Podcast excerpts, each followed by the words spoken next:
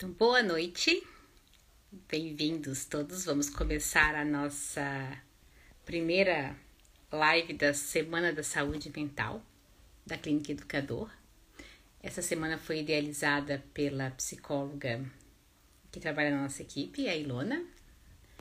E a conversa, o bate-papo será da Ilona, da psicóloga, com o Alberto, né? O doutor Alberto, que é médico em dor.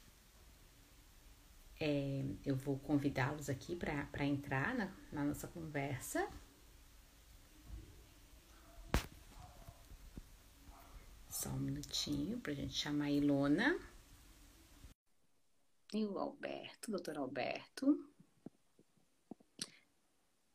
Para quem não me conhece, eu sou a Juliana Barcelos. Eu sou fisioterapeuta na Clínica Educador. Né? E muito feliz com esse começo de lives aqui, é, e principalmente para a Semana da Saúde Mental, que, que a saúde mental foi tão falada, continua sendo e continuará sendo falada, mesmo quando a gente concluir essa etapa aí de pandemia, né, e for viver esse novo normal, é, a saúde mental da, mostrou o quanto ela é importante, é, tanto para adultos, idosos e crianças. Então, quando a gente espera aqui um pouquinho.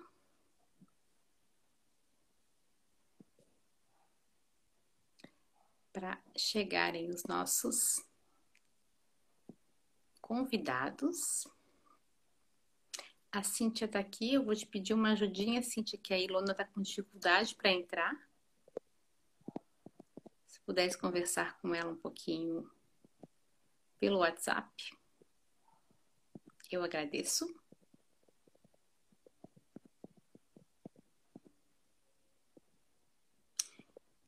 E porque quem vai conduzir realmente a atividade é a Ilona. Ah, o Alberto já chegou e já deve estar entrando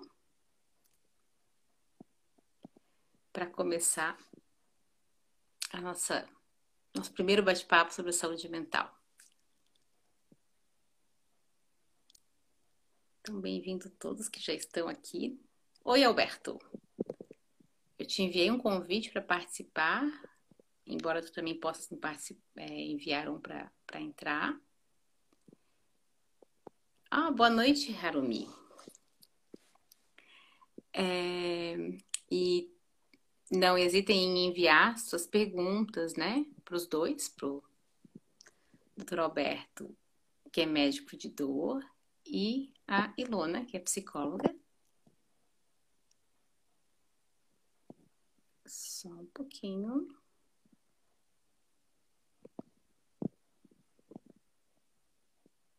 Deixa eu ver aqui. O Alberto.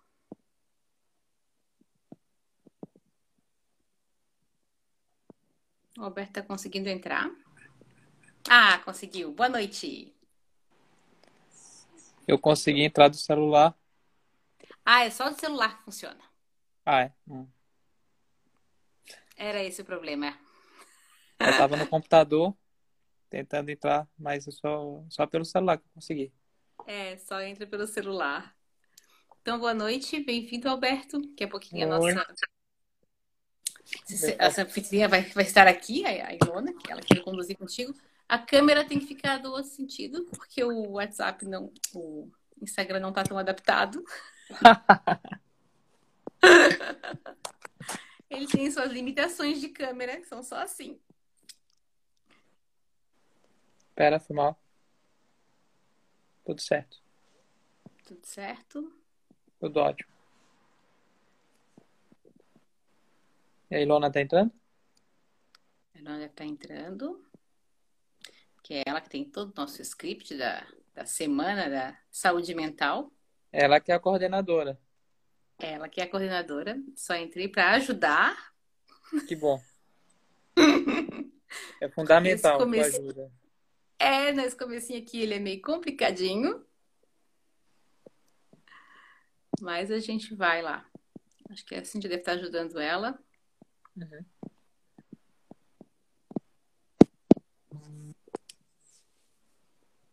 E então, Alberto, queres falar um pouquinho de ti? Da tua trajetória para dor? Para te apresentar? Então, eu eu terminei minha residência em anestesiologia em 2000 e... início de 2013, tá? No Hospital Celso Ramos, governador Celso Ramos. Fiz a residência, né? E já fui logo concursado e continuei trabalhando onde eu fazia a residência. É, logo no, nos anos seguintes, eu consegui o título da Sociedade Brasileira, é, título superior em anestesiologia. Depois disso, fui em busca da, da subespecialidade de dor, né? Então, fiz a minha pós-graduação em São Paulo, lá no Albert Einstein, e onde eu consegui meu título, né? Então, hoje em dia eu trabalho com os dois, as duas atuações, a área de atuações. Eu trabalho muito com anestesiologia também, ainda, né? Não sei como vai ser no futuro, mas eu divido esse tempo aí da anestesiologia e da dor, né? E, e na dor, tu tem especializado na área do ultrassom também, né? Da, é, a, a, área de intervenção em dor como um todo, né? É, não só a parte do ultrassom como na, na residência anestesiologia a gente já vem com uma, uma utilização muito grande, né? Vem crescendo cada vez mais o ultrassom para os bloqueios anestésicos. Quando eu comecei a trabalhar com dor, a minha área de intervenção foi principalmente guiada o ultrassom. Faço outros tipos de, de abordagem também, mas é o que eu me sinto mais à vontade de trabalhar, né? E que eu comecei a estudar né, ultrassom musculoesquelético, das dores é, osteomusculares e envolver o ultrassom nisso, né? Eu, eu acho que, assim, na área da dor é muito, muito abrangente, né? Então, tem pessoas que trabalham mais na região cabeça e pescoço, né?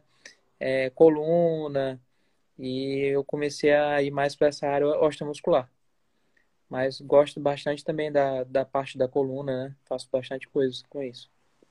É, e a vantagem do ultrassom, é porque enquanto não for saúde mental, a gente vai no que a gente tem de maior afinidade. É Mas a vantagem do ultrassom é a especificidade que você consegue alcançar, né? E o, e o tempo, o tempo também, a gente faz o procedimento em tempo real. Quando você usa o raio-x, a escopia, você meio que vê uma foto, né? E com o ultrassom a gente está vendo um vídeo, né? O que está acontecendo em tempo real, né? É, tem que ter um, um, uma expertise, lógico, ter uma curva de aprendizado, né? Tem que se acostumar com o tipo de imagens, em conseguir fazer o tipo de imagens. Isso tudo é com o tempo, né? Horas de voo. E é, mas aí também dá uma segurança maior, né? Para a gente saber o que está fazendo, né? Evitar mais complicações, dependendo do tipo de bloqueio, né? Todos o, todas as técnicas têm suas limitações, né? Então, o ultrassom tem um, uma certa limitação que se complementa com a radioscopia e com outros exames de imagem, né, que, que vão seguindo aí. E cada vez mais a medicina avançando, né? Isso aí. Ótimo, eu vou colocar, não sei se a Ilona está entrando com o nome de Rita de Cássia. Ai, não. Não? não ah, não então é tenta sair aí, ela pediu para participar sem querer. Como é que tira? Deixa eu descobrir. É. Põe o dedo na câmera. Ai, como é que a gente tira? Acho que é a Rita que tem que pedir para sair. Oh, meu Deus do céu. Deu, conseguiu. Mas fica aqui com a gente. Volta aí. Ai. Tava mandando convite pedindo. Falei, ué, será que é? É, é porque a pessoa, é, quando aparece ali, é pedir para participar. Ah, aí... no começo tá isso, né? É isso. Desculpa, Rita. É. Resolvido. Resolvido. Ela, ela resolveu. A Ilona não deve Ela saiu, eu acho. Não, voltou. A moça voltou. A Rita é. voltou. É esperando a nossa coordenadora, né? Ah, é, ali a Haru me explicou que ela tem que sair e depois voltar de novo.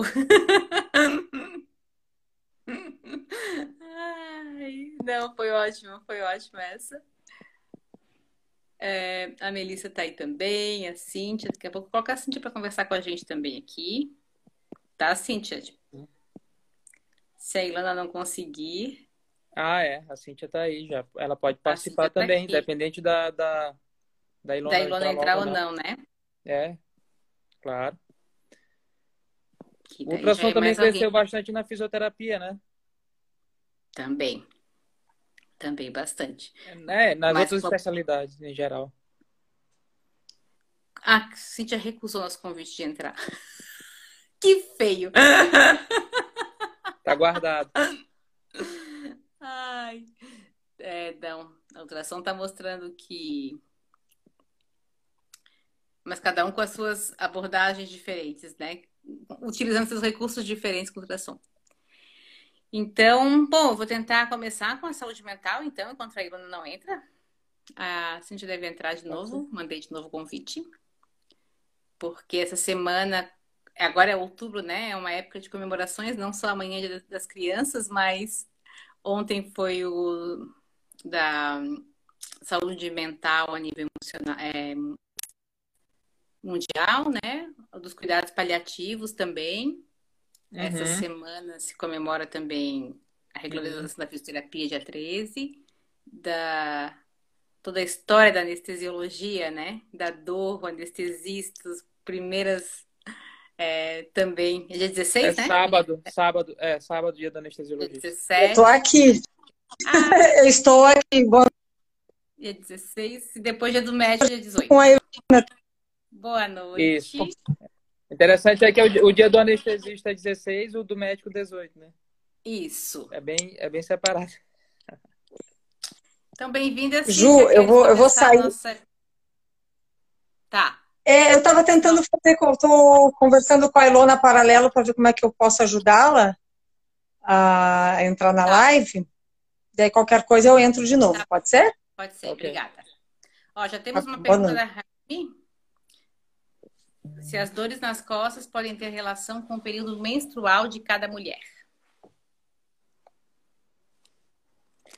Espera aí. Pode Claro. Claro, totalmente, né? É...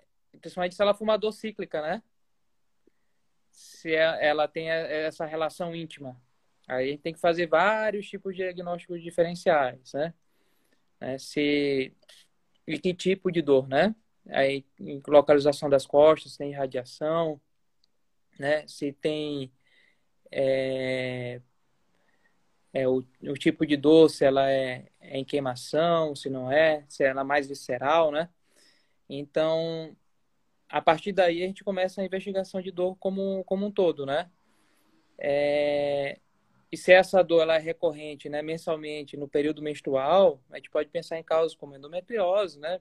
É uma causa que a gente não pode descartar, né? E outras alterações que ocorrem com a variação do, dos hormônios, né, da mulher, né?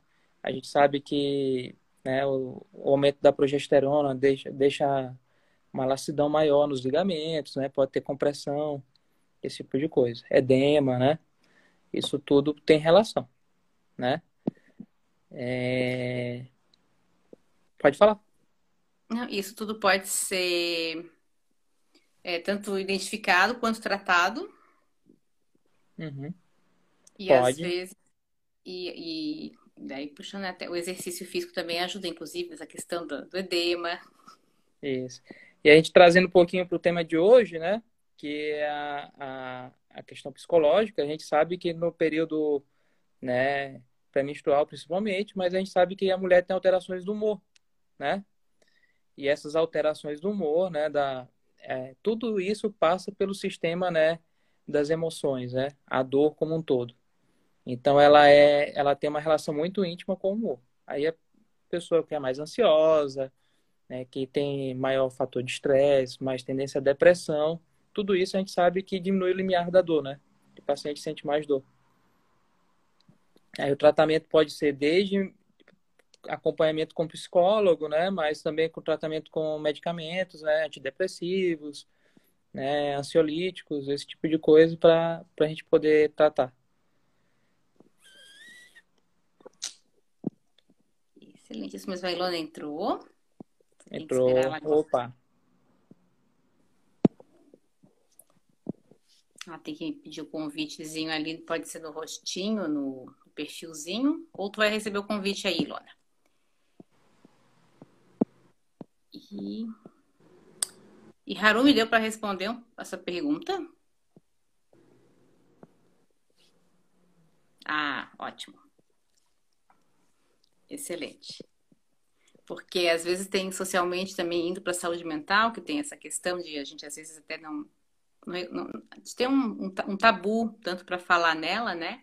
Uhum. É, as dores na mulher também, elas algumas vezes são meio tabu. Fica falando que é queixosa ou poliqueixosa e, e, e agrava né, nessa combinação junto com questões de saúde emocional e saúde física. Uhum. Se quiser falar um pouquinho mais sobre isso.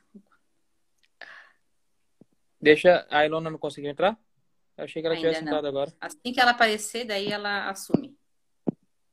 Se tu quiser tá falar bom. um pouquinho mais sobre a dona mulher, essa negligência que às vezes tem. Tá? é. Hoje Tanto dia... da mulher quanto da sociedade. Quanto a é. mulher achar que não, é normal ter dor, é normal ter dor. É, não, é, não é da mulher, né? A mulher acha que só ela que sofre, né? Boa! Boa!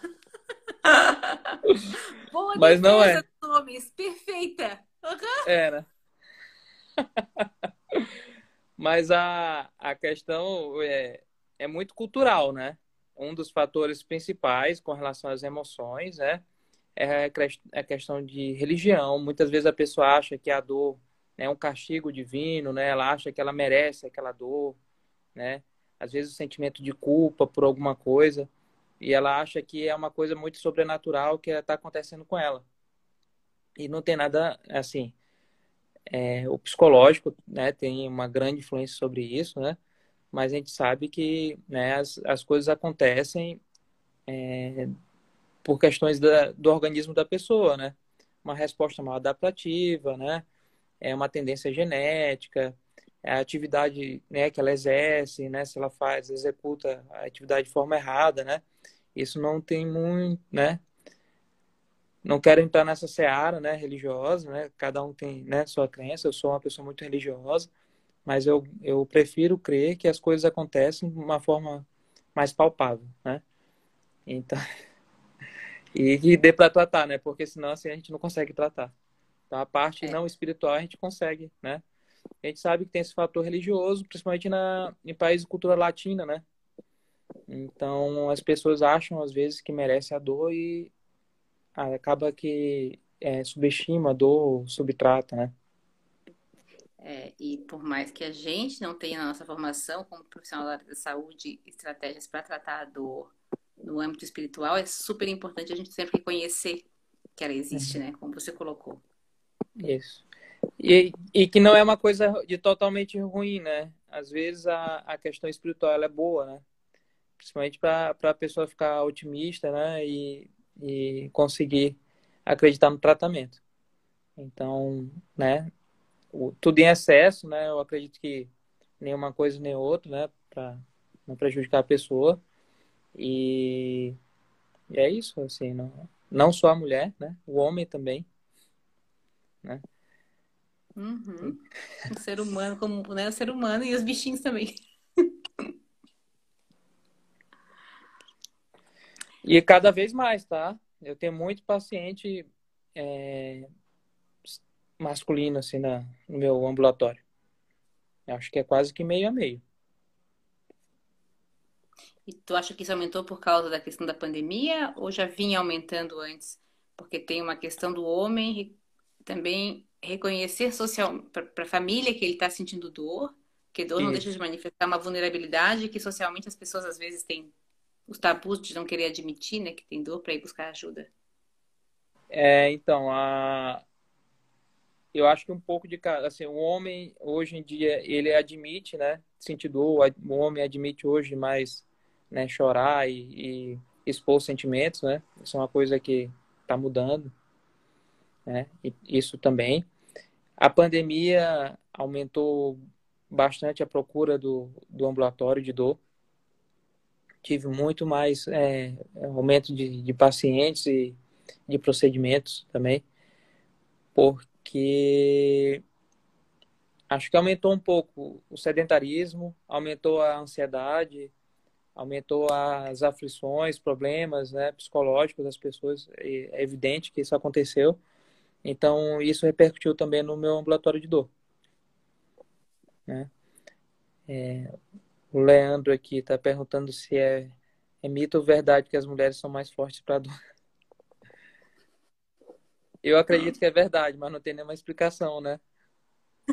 Muito lógico. É, né? Você fala que é para tolerância e é cultural de novo, né? E em qual fé, em quais crenças cada um está se apegando para tolerar aquela dor, né?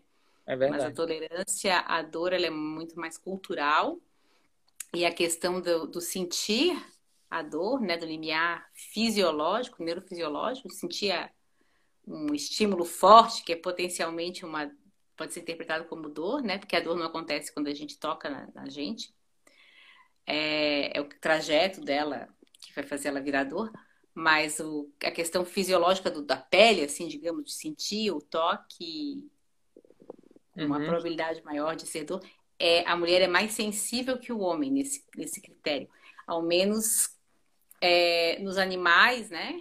Quando se faz os testes no laboratório, as fêmeas são sempre mais sensíveis que os machos, né? E acredito que seja por uma questão de sentir mesmo, que a gente, que a, o X, X sentiria, seria mais sensível a sentir cheiros, é, a ouvir a, e ao toque também, aos sentidos em geral, é. ao paladar, talvez para proteger a cria, né? É, isso é uma questão de evolução, né? É, é sociologia também, a gente, é. especulações antropológicas e sociológicas, né?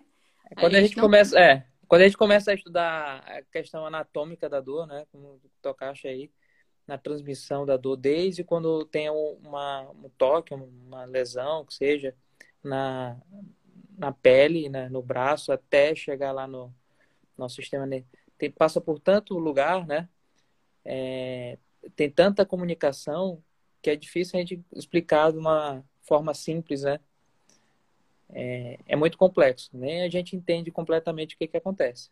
Mas a gente sabe que tem muito neurotransmissor, passa pelo sistema né, é, emocional da pessoa e tem um, né, vários relés aí no meio do caminho que, que vão modular isso. E isso que vai deixar a pessoa mais resistente ou menos resistente à dor, né? É justamente aí. E, e, tudo isso vem trazendo num século XXI e ainda com a pandemia, como colocasse antes a questão da a gente ser mais ansiosa e acabar sentindo mais dor, mas a emoção e como a gente se sente, o humor, ele vai influenciar todo esse trajeto para conseguir uhum. interpretar essa dor. Então, se a gente está irritado, a gente acaba sentindo mais dor do que se a gente estiver num ambiente que a gente está seguro, está tranquilo. Né? Lógico, lógico. Diferente. A gente tem que estar tá mais alerta, né? Se a gente está num ambiente de estresse, né, de, como diz assim, luta ou fuga, né, a gente tem que estar tá à flor da pele, né, tem que estar tá sentindo tudo. E quando a gente está num ambiente relaxado, né, a gente se permite, né, que certos estímulos eles passem despercebidos, né. Isso. Então, a saúde mental, ela volta, inclusive, nessa questão da tolerância da dor, se as mulheres são mais fortes ou não.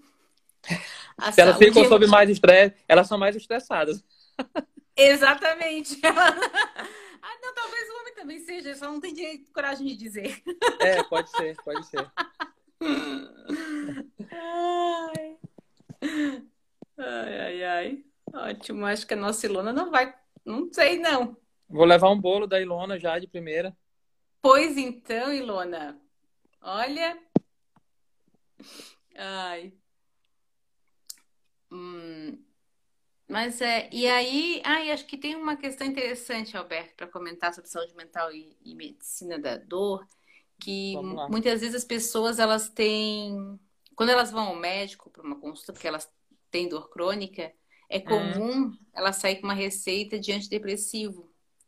É. E, e, eles trazem para a gente que, ah, que acham que o médico não acreditou, a médica não acreditou na dor, porque prescreveu um antidepressivo. Isso é comum. É bem, tem que ser bem explicado. É, já vi, é, como a gente está falando né, sobre essa transmissão da dor, tem vários transmissores é, no caminho da dor. Então a gente tem transmissores como serotonina, dopamina, noradrenalina, é, a, a, é, acetilcolina, por aí vai. É uma gama muito grande de neurotransmissores que vão atuar nessa modulação de dor. Um dos principais, né, é a serotonina, né, que é o hormônio também que dá a sensação de, é, de saciedade da pessoa, né? Então, é como a falta dela causa depressão. E a, o, o excesso dela vai dar saciedade. Então, é muito comum a gente achar uma certa medicação como antidepressiva, né? Sendo que a ação dela principal, ela como para tratar a depressão, ela não é uma medicação às vezes tão boa para aquele paciente. Só que ela serve para tratar a dor. Né? É como anticonvulsivante. A pessoa não precisa ter, epiléptica, ter epilepsia para ela receber um anticonvulsivante. Ele também serve para tratar a dor. Né? E por aí vai. Tem uma gama muito grande de medicamentos. É uma coisa que eu explico muito para o paciente. Olha, você vai ler a bula do medicamento, você vai ver que é um antidepressivo. Mas isso não é o objetivo da gente. A dose antidepressiva dela é uma dose, a dose para tratar a dor é outra dose. Né? É claro que os efeitos colaterais, né, como a medicação de classe é mais ou menos parecida, pode dar algum, pode dar até um efeito antidepressivo, mas não é esse o objetivo que a gente quer inicial. Tá entendendo? Então eu explico bastante o paciente, então que ele vai sentir tontura, boca seca, perda do apetite, pode sentir é, sonolência, às vezes um efeito muito legal que acontece quando a gente entra com a medicação é melhora da qualidade do sono. Né? O paciente dorme melhor. Às vezes, com a melhora da qualidade do sono, ele acaba melhorando da dor também, né? Porque é uma coisa é, tem relação com a outra. É, ele tem um sono ruim, ele vai ter um nível de estresse maior, né? Nível de cortisol, né? E ele vai ser o limiar da dor dele vai ser menor. Mas não quer dizer que ele, porque ele está tomando antidepressivo ou anticonvulsivante, que são as drogas mais usadas inicialmente para dor, que tem maiores estudos, que tem maiores evidências, elas é, é porque ele tem depressão ou alguma coisa do tipo.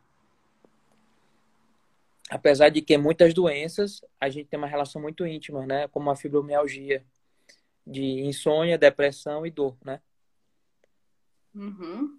Então, assim como a questão do humor e da saúde mental, uhum. é, o sono é outra variável que a gente também tem que cuidar muito quando vai tra trabalhar e tratar a dor, né?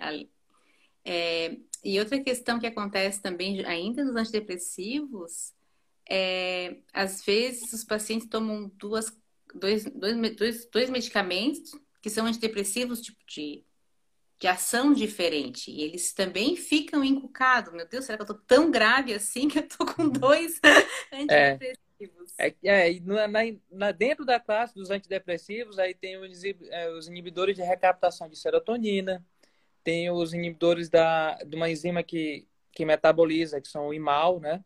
É, da, da a enzima que metaboliza a serotonina, né?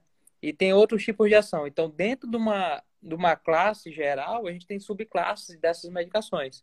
Né? Tem os duais, né? que são os mais modernos, que para dor tem maior evidência, mas não é matemática, né? Isso não é uma coisa assim, um mais um igual a dois. Então, nem todo paciente com aquela medicação vai ter a resposta que a gente quer. Às vezes, com uma outra medicação um pouco mais antiga, né? é, um pouco melhor nos estudos, mas para aquele paciente ele se adequou melhor com os efeitos colaterais dela, né? E, e ela teve o melhor resultado para dor. Então a gente é um pouco de tentativa e erro, um pouco disso. A gente sabe mais ou menos para onde ir, mas o tratamento é para cada pessoa. Então aquela pessoa ela vai ter uma resposta diferente e, e, é difícil a gente lidar com a ansiedade dela quando chega na, na consulta, né? ela acha que eu vou chegou em mim com, ah, eu tô com o médico da dor e tudo tá resolvido. E ele vai me dar um comprimido, ele vai é, é, recomendar um bloqueio ou me mandar para um especialista X e, e resolver o problema. E não é assim.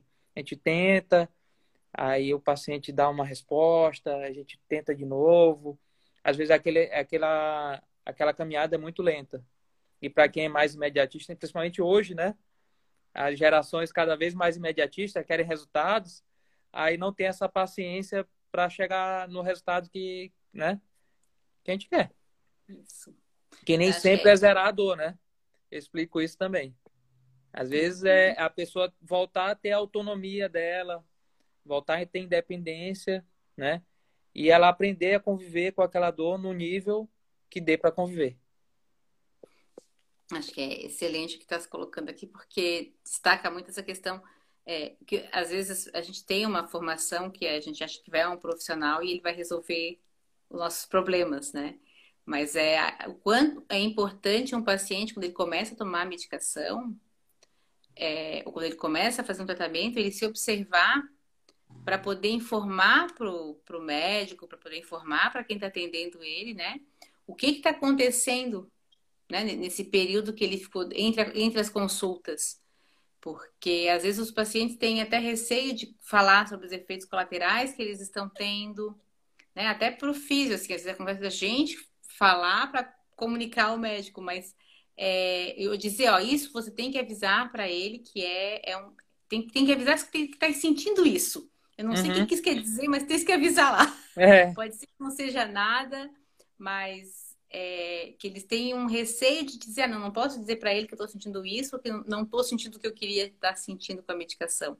Mas ela é, como você falou, não é algo matemático, né? Tem que ir construindo junto, e se o paciente não. Se ele segurar essa informação, ele uhum. segura a evolução dele também, né? Exatamente. Às vezes, até com medo de decepcionar o médico, ele até fala que melhorou, né? Porque já é um paciente que, pelo menos assim, quando chega em mim, ele já passou por vários profissionais. É difícil chegar um paciente virgem de, de tratamento.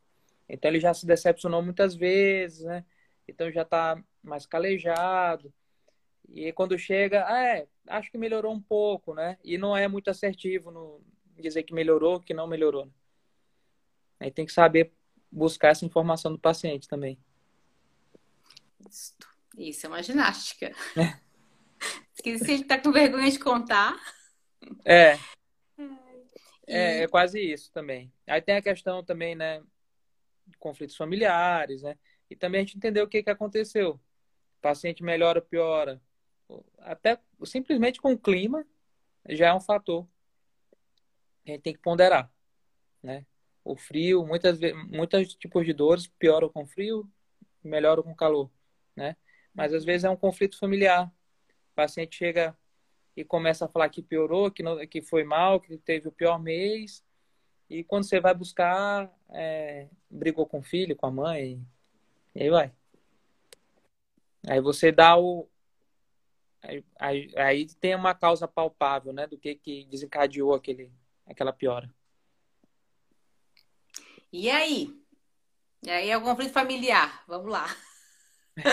a Ilona não apareceu, mas e aí? Como é que você dá sequência e encaminha esse paciente? É, então, é, é por isso que a gente discute muito da abordagem multidisciplinar hoje em dia, né? Hoje em dia não existe um profissional que, que se baixe né, no tratamento da dor do paciente.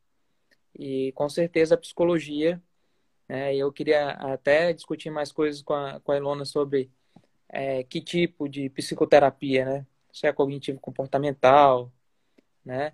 Que é o que tem maior evidência, né? Mas uhum. que nem uhum. todos os profissionais é, são adeptos, né? Tem muita corrente na psicologia sobre isso. Mas a psicoterapia é, hoje em dia, se for falar de evidência científica, né? É um A, né? É, sem ela não vai. Recomendação. É, sem ela não vai. assim como a fisioterapia, né? Assim como né? Uhum. Dependendo, tem vários tipos de dor e vários tipos de recomendação, mas elas nunca fogem dos níveis mais altos de recomendação. Aí na, na fisioterapia tu vai dizer alguma coisa assim sobre a hidroterapia, cinésio, tará, né? Uhum. Dentro da. E é da psicologia a mesma coisa. E, e tu achas que com a pandemia aumentou a necessidade de encaminhar os pacientes com dor crônica para o psicólogo? Ou a prevalência foi muito parecida com o que era antes? Assim, é, assim a, tipo, se a dor crônica é associada à depressão, tem uma porcentagem que tem, né? Eu Mas sempre, ela... é, eu sempre encaminhei muito meus pacientes para o psicólogo. Pelo menos eu recomendo. Eu não, às vezes não sou taxativo porque é uma coisa que o paciente tem que buscar, né? Também ele tem que aceitar o tratamento, né? A psicoterapia. E, e se a gente força muito, às vezes o tratamento dele é prejudicado. Então eu recomendo, deixo ele bem à vontade. Às vezes eu recomendo para quem eu conheça, né? Ó, mas nem sempre aquele profissional que eu recomendei é, o, é como medicamento, né? Então tem que ter uma empatia, né? Uma, uma relação.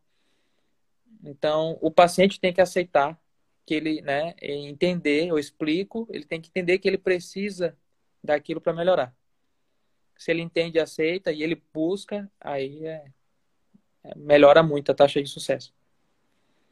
É, tem a questão financeira também, né? A gente não pode, né? Não tá mentindo aqui que às vezes o paciente é tanto custo, né, gasto, sessões de físio, consulta com médico, aí faz acupuntura, às vezes, faz massagem, faz atividade o remédio, né? O remédio também é caro, tem vários, Isso, tem vários medicamentos. É, é, procedimentos também, que às vezes eles querem, buscam o procedimento, tudo isso tem custo. É, isso tem custo tanto de tempo quanto de dinheiro, né? É, e aí é difícil hoje em dia na nossa realidade, né? Quando a gente pega um paciente que tem uma condição e ele quer, né? Uhum. Já melhora. Melhora as chances dele. Tem que, tem que ter várias. Tem que estar preparado para fazer. E a psicoterapia também é, é, um processo, né? Tem que ir, tem que seguir, tem que se observar. Assim como com a medicação também é um processo, tem que observar os efeitos, né? É. Não é um ah, evento. De, eu não estou nem falando de SUS, né? Porque aí consulta, marca uma consulta, daqui a um. Às vezes fica anos né, na fila. Aí não adianta nem falar. É. A Ilona não vai conseguir entrar, que a, uhum. a internet dela tá com problema, tá chovendo, né? Acho que isso pode estar atrapalhando também. É, hoje a internet até aqui, que é uma internet rápida, eu tô sentindo travar às vezes aqui. É, não, que pena. Mas acho que de qualquer forma valeu um, um papo aqui.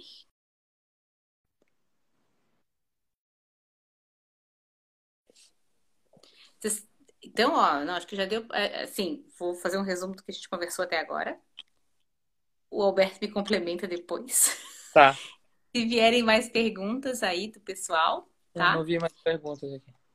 Mas é, a princípio, assim, a, o, né, do, da questão da saúde mental, saúde emocional, da saúde mental, é, com, com a medicina, né? Então, assim, tem a questão de indicar é, antidepressivos para o tratamento da dor crônica. Não é porque a pessoa tem depressão, mas ele também tem essa ação.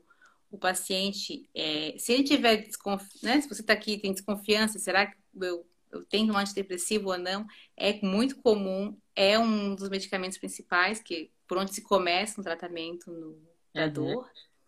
E é importante que ele seja protagonista nesse processo e observe seus efeitos de melhora Isso. e de não melhora para trazer para o médico.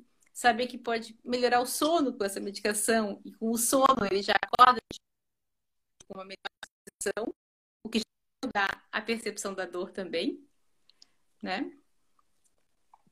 Uhum. E que os homens também sentem dor, como as mulheres, não são só as mulheres que se acham sofredoras, né? É isso aí. Às vezes sentem mais do que as mulheres, né? É, escondem mais do que as mulheres, não falam porque socialmente não. É, isso é bem verdade. E que mais aí para fechar?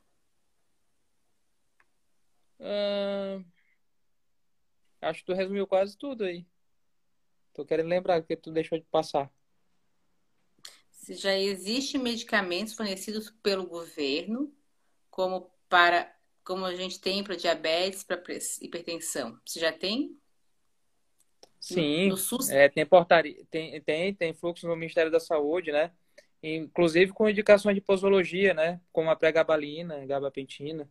Se você for lá, ele tem, ele mostra até o NNT. Quando a gente fala em ciência, né? Nem todo remédio que eu vou dar, ele vai ter um efeito. Às vezes o, efeito colateral dele, o, paciente abandona o tratamento, né? E, então, o número necessário para tratar, né? Ele mostra lá no, nos estudos, na, do, na dose X, ele fala muito bem dessas medicações. Principalmente os anticonvulsivantes, a pregabalina a gabapentina. E Mas tu consegue os dois pelo SUS? Tu consegue que o médico prescreva e tu consegue adquiri-los no, no, posto? Depende. Eu, quando eu trabalhei no SUS, hoje eu não trabalho mais no SUS, tá? Eu tenho, desde o início da pandemia, pouco antes eu larguei meu emprego público. Eu trabalho hoje só no particular. É... Quando eu trabalhava, algumas prefeituras conseguiam dar. Então, o paciente vinha com. Eu lembro que Antônio Carlos, aqui é uma cidade perto aqui, de Florianópolis, é, os pacientes tinham lá conseguiam. Mas aqui em Florianópolis, não. Aí, às vezes, ou, ou alguns pacientes, eles vinham com um processo para poder liberar essa medicação, que era uma medicação de mais alto custo. Mas aí a prefeitura acabava liberando desde que eu justificasse que eu já tentei outros tratamentos, outras medicações e que não deram certo e agora eu estou tentando aquela, né, a gabapentina. Então tinha alguns pacientes que vinham com processo para preencher, outros já já estavam no processo, já conseguiam mais fácil, mas existem meios pelo SUS de conseguir sim.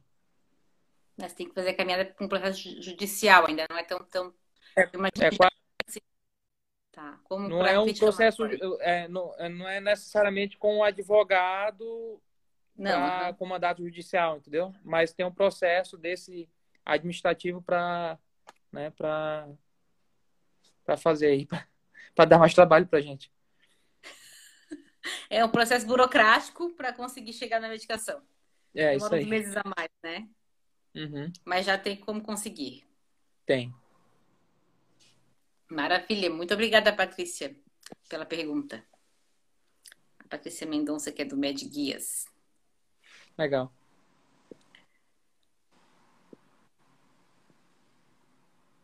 A Roberta. essa aqui acho que é para ti, ó. Excelente profissional. Tratador com medicação e dedicação. Isso é. aí. é sim, com dedicação e com atenção, né? Tá ali explorando é. para descobrir o que, que, que tá acontecendo. Quebrando a cabeça, é. Mas a gente consegue. Às vezes a gente. A maioria das vezes a gente consegue algum mais. resultado. Às vezes a gente consegue um ótimo resultado, às vezes um bom. E a gente fica ali, dedicado, quebrando é um pouquinho aí. mais a cabeça para ver até onde a gente vai. É isso aí. Ai.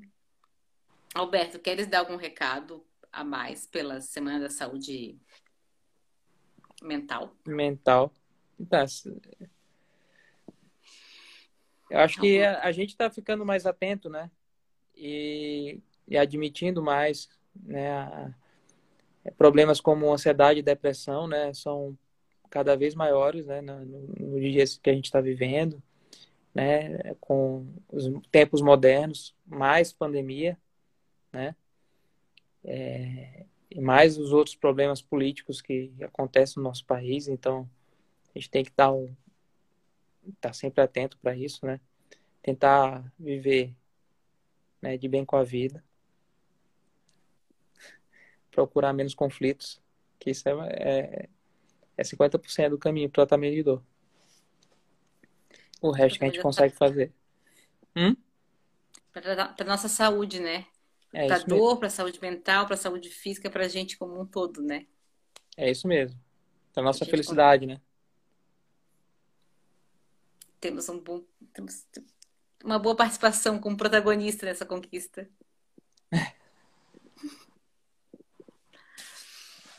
ah, então, Alberto, te agradeço muito. Eu que agradeço. tá? Por estares aqui. Agradeço a todo mundo que passou por aqui, que está aqui com a gente. Desculpas pela Ilona que não conseguiu entrar, mas a gente estava aqui para garantir esse momento reservado. Acontece. Acontece. Acontece. Teve um probleminha técnico, mas a gente conseguiu conduzir aqui. Isso. Não, depois.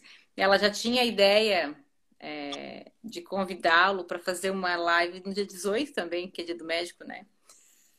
É, então, ela falou só que eu vou estar tá viajando de férias, né? Ah, é, tá de férias. Então tá bom. Daí o Alberto não consegue entrar, fica eu preciso também tirar as férias para minha saúde mental. Isso aí. né? Eu tô com essa época pra gente lembrar que a gente precisa. Né? Uhum. Ai, Rob... é a T. Ro... Repo... É Roberta. É Roberta. É. Ai, Roberta.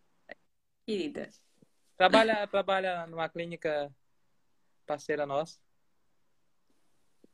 Enfermeira. Que joia. Que joia. É... Então tá, então feliz dia do médico adiantado. Boas férias. Obrigado. Feliz dia do anestesiologista adiantado também. Então tá. tá, e obrigada a todos que estiveram aí. Nessa semana a gente segue aí na, nesse Isso. ciclo aí de, de lives aí. Isso, dia 13 volto eu com a Ilona. Então tá. Tá. A gente vai fazer lá, um então. teste aí num horário estranho para dar certo. tá, obrigada, gente. Boa noite. Valeu. Descanso. Até dia 13, até quarta-feira. Bom feriado amanhã. Até. Tchau. É, tchau.